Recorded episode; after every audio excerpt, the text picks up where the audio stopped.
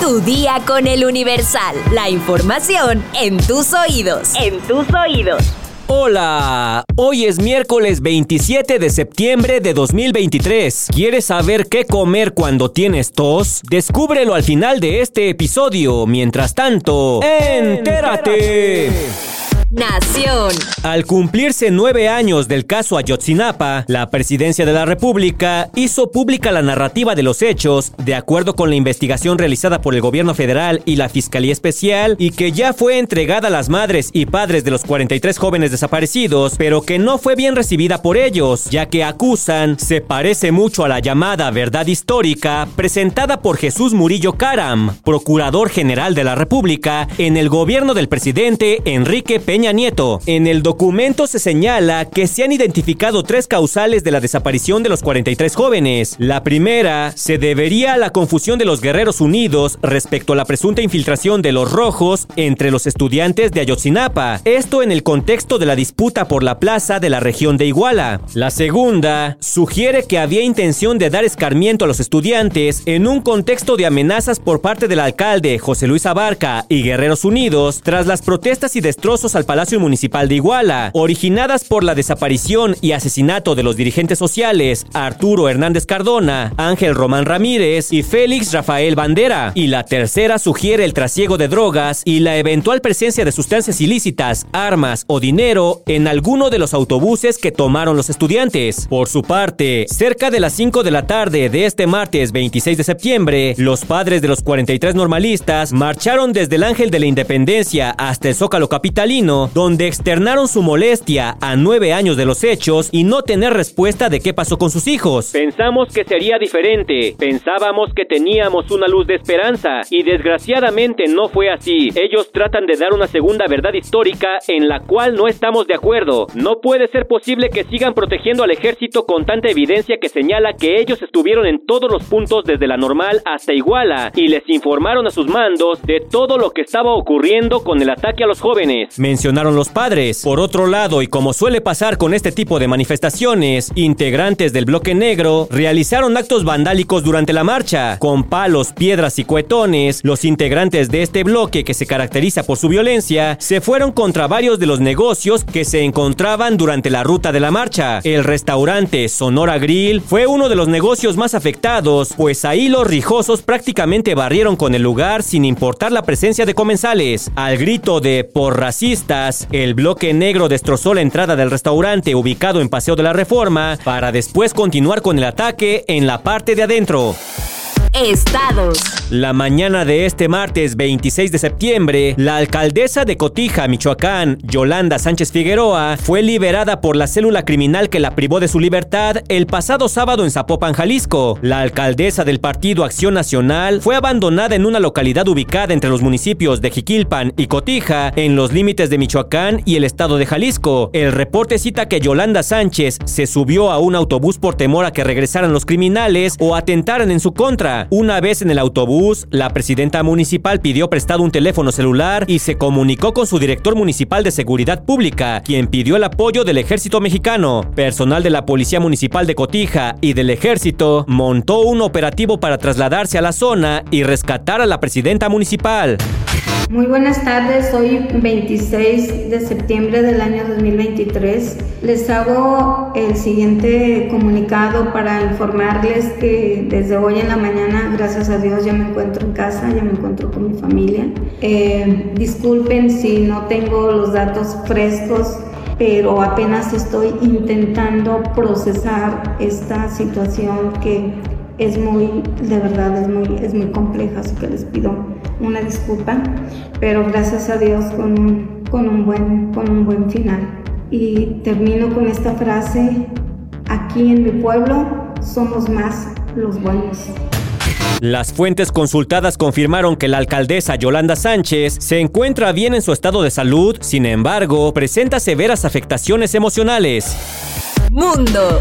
Un incendio en un salón de bodas en el norte de Irak dejó por lo menos 100 muertos y 150 heridos hasta las 7 de la noche del 26 de septiembre, de acuerdo con la agencia estatal INA. El incendio se produjo en la provincia iraquí de Nínive. Un video del suceso muestra a los recién casados bailando cuando repentinamente comienza a caer fuego del techo y los asistentes intentan huir del lugar. De acuerdo con la agencia, unas 700 personas se encontraban presentes en la boda. Los servicios de defensa civil informaron que el techo contaba con paneles prefabricados altamente inflamables y contrarios a las normas de seguridad. El incendio provocó la caída de ciertas partes del techo debido al uso de materiales de construcción altamente inflamables y poco costosos, afirmó la fuente. Las informaciones preliminares indican que se usaron fuegos artificiales durante la boda, lo que desencadenó un incendio en la sala. Añaden en el comunicado, los heridos fueron trasladados al principal hospital de la provincia, donde decenas de personas se congregaron en el patio del centro, entre familiares de las víctimas y voluntarios que querían donar sangre, según la misma fuente.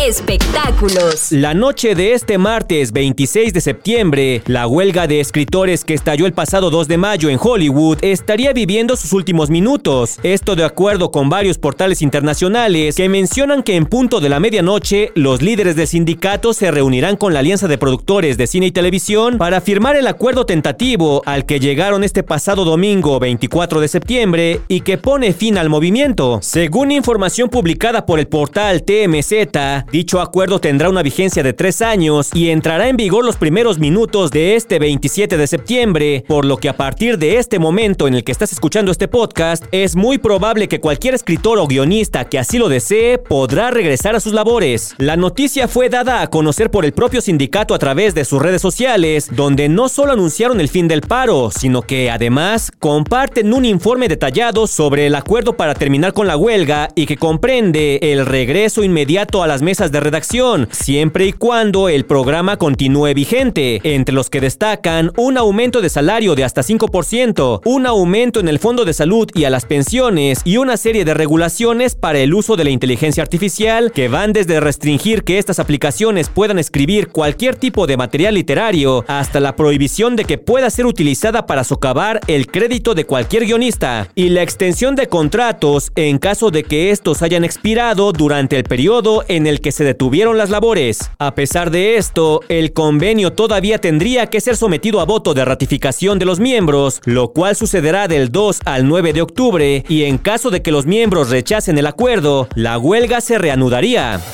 La tos nos ayuda a mantener la garganta y vías respiratorias despejadas, aunque también se manifiesta cuando la garganta y las vías respiratorias se irritan debido a condiciones como el reflujo gastroesofágico, asma, alergias o el hecho de fumar. Algunos alimentos pueden empeorar esta condición y otros tantos pueden ser de gran ayuda. Aquí te decimos qué alimentos puedes consumir cuando se presenta la tos. Se dice que para la tos con flemas es indispensable evitar los lácteos. Esto se debe a su alto contenido de grasas que incrementan la producción de flemas y moco, dificultando la respiración. Sin embargo, nuestra experta en nutrición, Fernanda Alvarado, menciona que se trata de un mito, ya que los lácteos no influyen a pesar de que estos generen una especie de nata, la cual no perjudica. En cuanto a la tos seca, uno de los alimentos que debes evitar a toda costa son los picantes. Estos te generan más sequedad en la garganta y aumentarán la temperatura corporal. Si sigues con gripe, esto empeorará tu condición